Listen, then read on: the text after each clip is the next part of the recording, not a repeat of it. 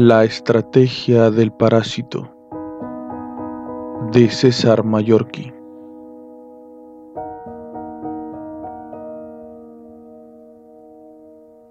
Este libro está dedicado a Elena y María Astier Álvarez, porque tienen estrellas en los ojos e iluminan el mundo con sus sonrisas.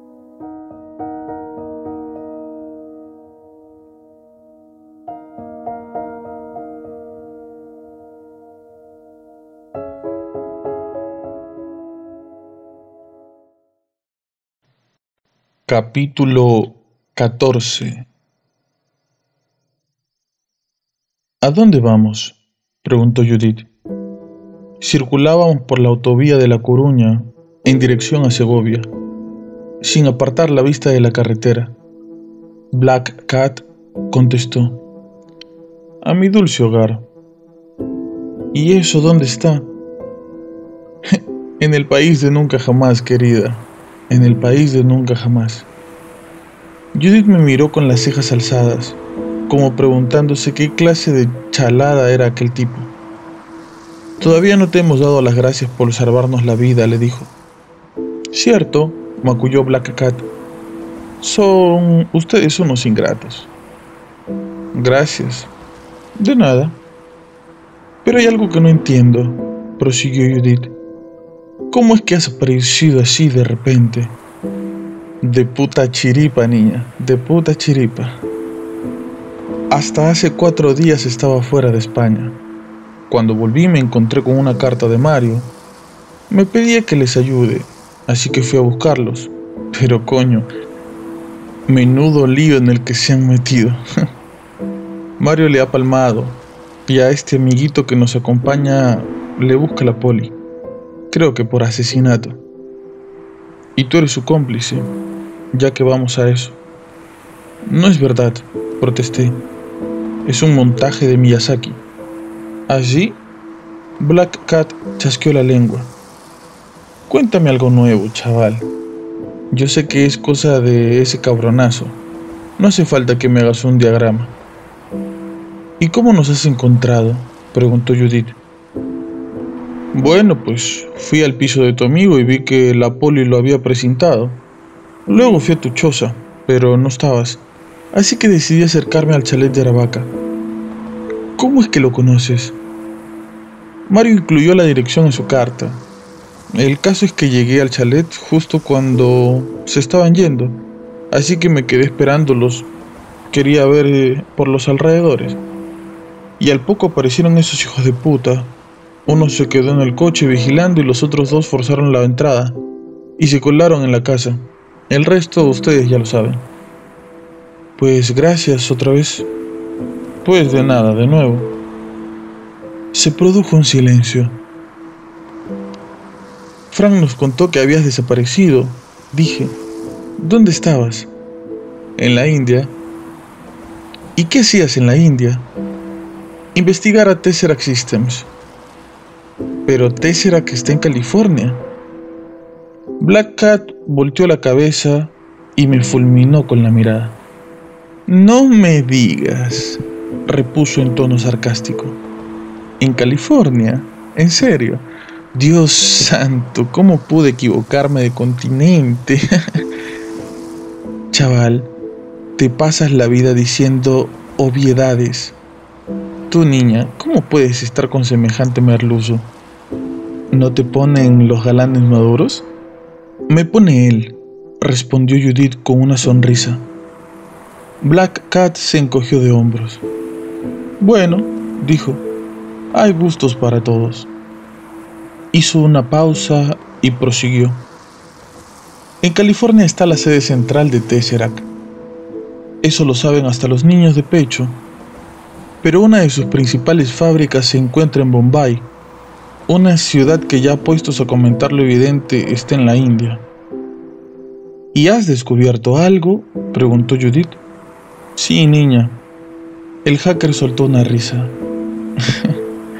He descubierto que las cosas son mucho peores de lo que pensaba. Una cagada. El fin del mundo y esa mierda. Y me estás mareando con tanta preguntita, así que ¿por qué no mejor se van a dormir un rato?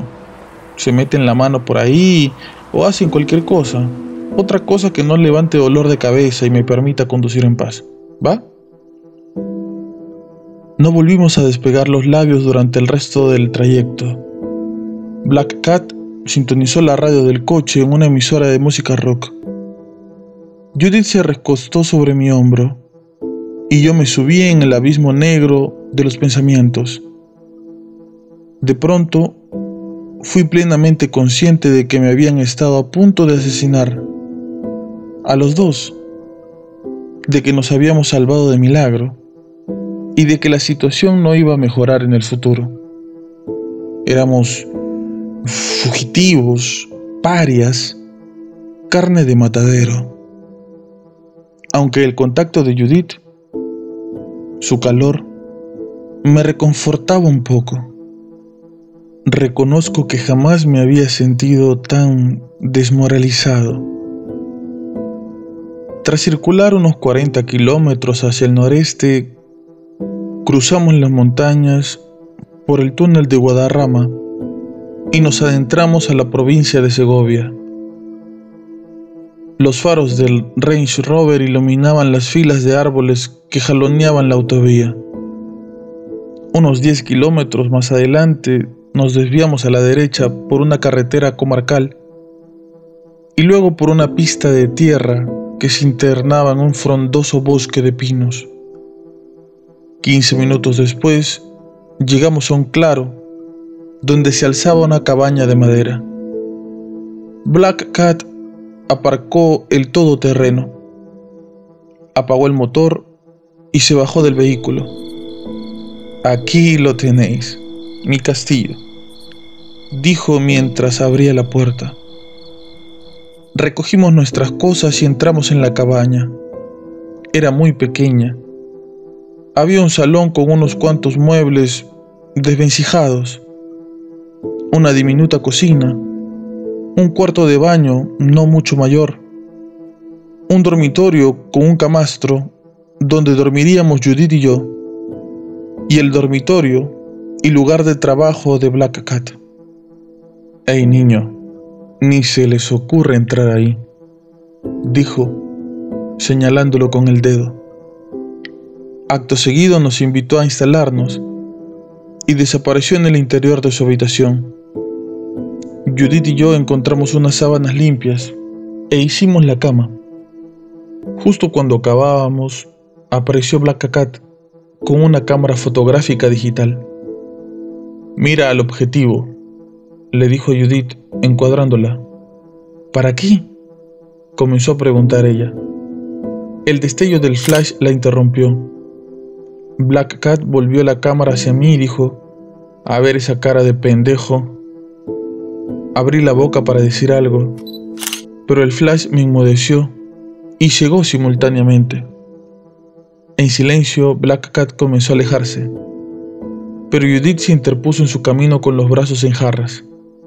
¿Para qué nos tomas fotos? preguntó. Mm, ya lo verán mañana, respondió sorteándola. Tenemos que hablar, insistió Judith. Mañana, replicó el hacker sin dejar de caminar hacia su cuarto. Ahora tengo cosas que hacer. Aquella noche dormimos poco. La cámara estrecha y apenas cabíamos los dos. Pero pese a estar tan apretados, no hicimos el amor. Habían sucedido demasiadas cosas desagradables y la verdad estábamos cansados. Así que nos abrazamos el uno al otro y nos quedamos callados sin hacer nada más que esperar el dulce bálsamo del sueño.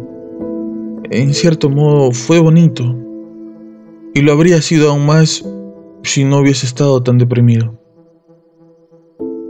Aunque al día siguiente nos despertamos muy temprano. Descubrimos que Black Cat se había ido llevándose el Range Rover. En una nota fijada en la puerta con cinta adhesiva, el hacker nos informaba de que tenía que hacer unos recados y de que volvería lo antes posible, y añadió que había café y leche en la cocina. Después de desayunar, salimos al exterior. Nos sentamos en el porche de la entrada La mañana era soleada y en el bosque se respiraba una paz que se me antojaba totalmente incongruente con la pesadilla que estábamos viviendo. Qué tío tan raro ese Black Cat, comentó Judith. Está como una cabra, pero nos ha salvado la vida. Eso sí. Judith cerró los ojos, disfrutando de los rayos de sol. Tengo cien mil euros en la bolsa, dijo. Lo saqué el otro día del banco. ¿Por qué tanta plata? Por si necesitábamos efectivo para hacer lo que tenemos que hacer. ¿Y qué vamos a hacer? Ah, ya, ya sé, difundir las pruebas de Mario. ¿Pero cómo? Abrió los ojos y me miró. Creo que debemos contárselo todo a mi padre, dijo. Es el único que puede ayudarnos. ¿Y tu padrino, el alcalde? Es un político. No se jugará la carrera para ayudar a una fugitiva, aunque yo sea su ahijada. Pero tu padre está en China. No creo que tarde en regresar. Supongo que ya debes saber que me busca la policía. Después de hablar con Black Cat, tenemos que ponernos en contacto con él. El hacker regresó pasadas las 3 de la tarde con unos bocadillos y unas cervezas. Coman, dijo. Yo tengo que rematar un par de asuntos. A continuación se encerró en su cuarto y no volvimos a verlo, hasta que una hora más tarde se reunió con nosotros en el salón y nos entregó dos carnés de identidad y otros dos de conducir. Llevaban nuestras fotografías, pero estaban a nombre de Concepción Álvarez López y José Sánchez Pérez. ¿Qué, es esto? murmuré. Carajo, macho, te pasas la vida preguntando estupideces, repuso Black Cat. Pues, ¿qué va a ser? ¿Documentación falsa? La van a necesitar. A simple vista da el pego, ¿no? Ah, pero más vale que nadie las examine a fondo. Gracias, dijo Judith, guardándose los carnes en el bolsillo. ¿Podemos hablar ahora? Black Cat maculló algo por lo bajo. Asintió con un desgano cabeceo y se dejó caer sobre un ajado sillón de pana. Está bien, dijo. ¿Qué sabéis de este asunto de mierda? Judith le hizo un resumen de lo que habíamos averiguado. Concluido su relato, el hacker se quedó un rato pensativo.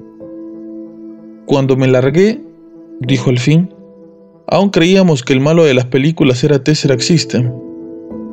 Habíamos oído rumores de que esos cabrones estaban a punto de lanzar una especie de milagro informático, pero el asunto se llevaba tan en secreto que nadie sabía nada a ciencia cierta. Así que decidí averiguarlo por mi cuenta. Intenté meter las narices en la sede de la compañía, en Silicon Valley. Era absurdo, porque esa mierda debe estar cerrada con cal y canto para los extraños. De modo que viajé a la fábrica de Mumbai, pensando que allí la seguridad sería más tercermundista. Pero ríete de tu sin sin. Aquello era una fortaleza. Durante tres meses no conseguí ni acercarme. Entonces me enteré de la existencia de Miyazaki. ¿Cómo lo averiguaste? preguntó Judith. Pues me lo contó Mario. ¿Ustedes estaban en contacto? Mm, más o menos. Nos comunicábamos a través de un blog mediante mensajes cifrados, pero solo contactos un par de veces. Black Cat se rascó la cabeza. Al principio me pareció una coña, no me lo podía creer, pero luego lo comprobé por mí mismo. Una inteligencia artificial sumergiéndose espontáneamente del caldo primigenio del Internet es para cagarse de risa, o aún mejor para echarse a temblar. ¿Y qué hiciste? dijo Judith. Como no había puñetera forma de entrar en la fábrica, me dediqué a investigar a algunos de los ingenieros que trabajaban allí. Uno de ellos, un tal Surinder, parecía prometedor. Estaba casado y tenía cinco hijos, pero cada viernes por la noche el muy rijoso visitaba un bordel de la ciudad. Así que soborné a un empleado de la casa de putas para que colocara una cámara de video en la habitación que ocupase el ingeniero la próxima vez que fuera allí. En la grabación que obtuve se veía a Surinder abusando de una niña de no más de 10 años. El muy cabrón era un puto pederasta. A mí se me revolvieron las tripas, pero tenía un trabajo que hacer. Así que me reuní con él. Le enseñé el video que había grabado y le dije que enviaría copias a su mujer y a la policía, a menos que se mostrase muy colaborador conmigo. El jodido hijo de puta se le cayeron las pelotas al suelo y me lo contó todo. Luego le advertí que si volvía a ponerle una mano encima a un niño, lo buscaría, lo encontraría y le cortaría la polla. de todas formas, antes de irme de Bombay, le envié unas copias del video a su mujer y a la policía. Que se joda. Hubo un silencio. ¿Y qué te contó? Pregunté. Black Cat hizo una mueca que tanto podía ser una sonrisa como un gesto de ira. Me contó que los cabrones de Tesseract han desarrollado la computación cuántica. ¿Comprendes lo que eso significa? No, respondí. El hacker ahogó un bostezo. No sé por qué, pero me lo imaginaba, comentó. Yo tampoco lo tengo claro, intervino Judith. Sé que la computación cuántica ampliaría la potencia y la rapidez de los ordenadores, pero no acabo de entender cómo. Mm, bien, dijo Black Cat. No tienen ni puta idea de informática, así que tendré que explicarlo para tontos. A ver, supongo que saben que la unidad básica de la información es el bit, ¿no? Asentimos con la cabeza.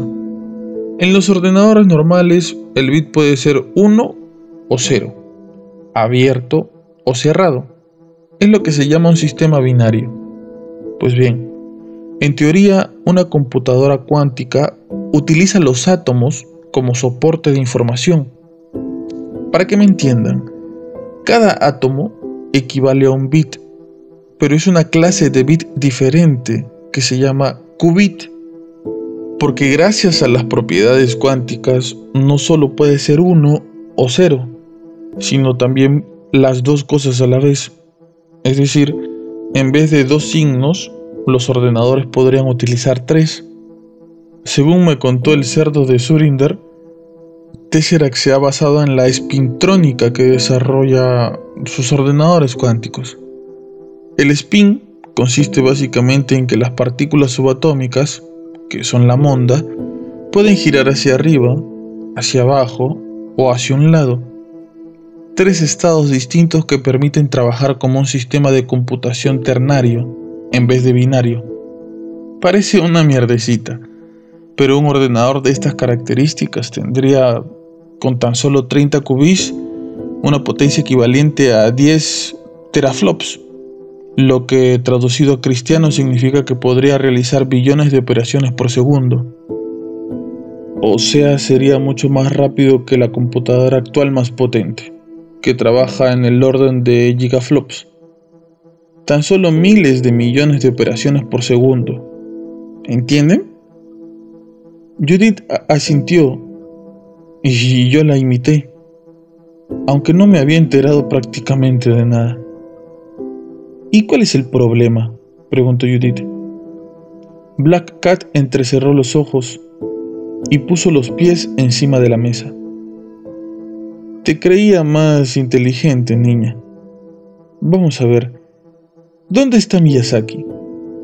En Internet, por supuesto. Pero Internet es una red de comunicación informática que conecta a millones de ordenadores. ¿Dónde en concreto está Miyazaki? Se los voy a decir, ¿sí? Lo más probable es que el núcleo básico de ese cabrón se encuentre en algún superordenador secreto de Tesseract System, pero el resto de su programa, de su cuerpo, por así decirlo, está troceado y repartido entre todos los ordenadores conectados a la red.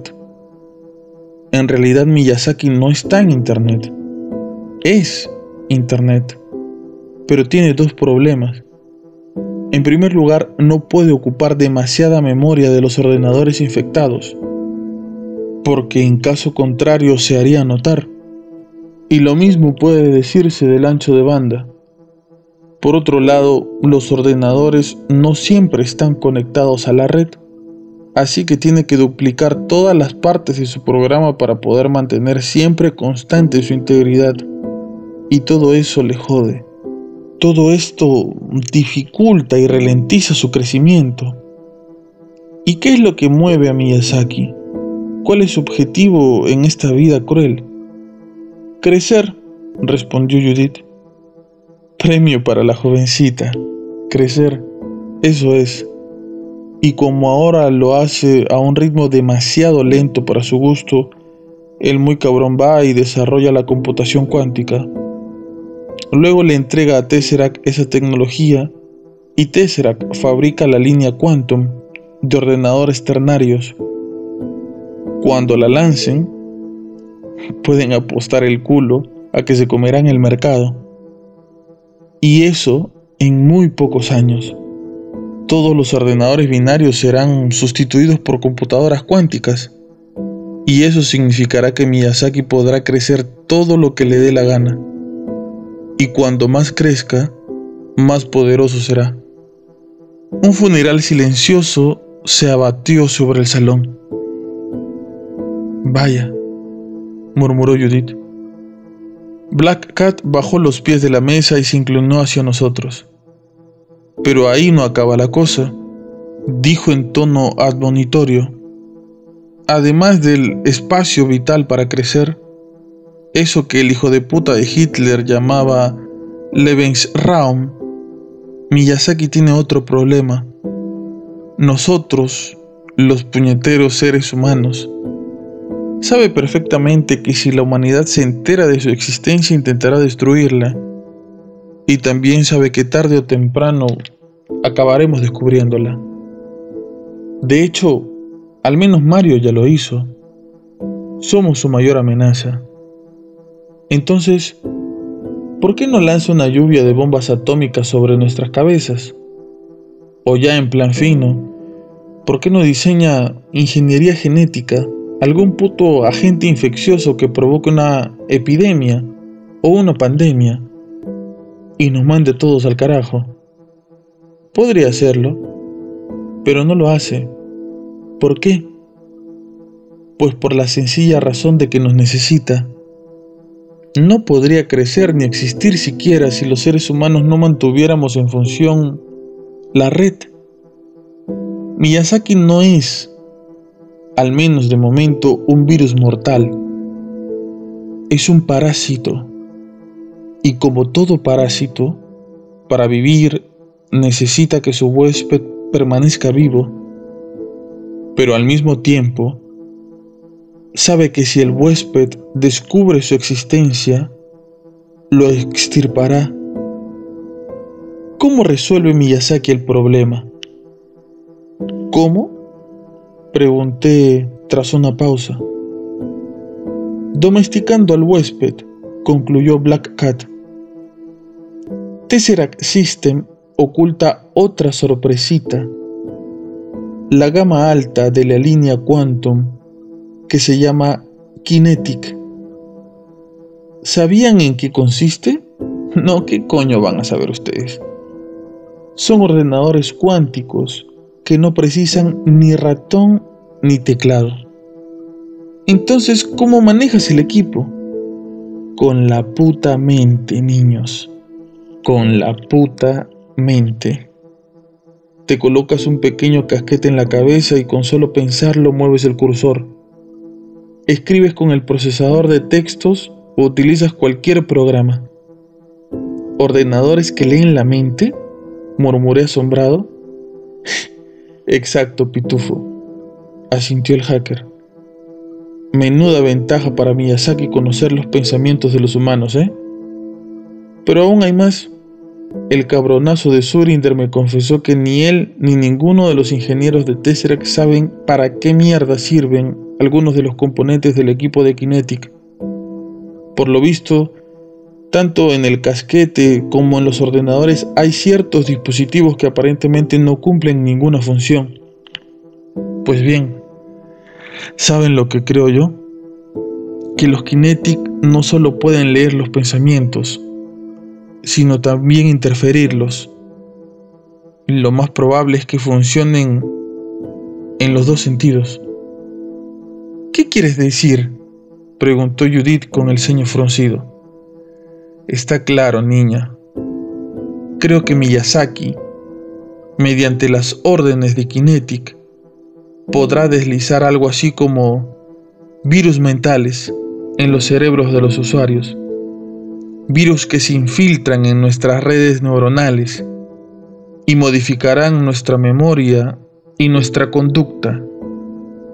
Creo, en definitiva, que todos los usuarios de equipos Kinetic se convertirán a la larga en zombies al servicio de Miyazaki. Tras una pausa, Black Cat se puso en pie y preguntó en tono casual, ¿Quieren un café?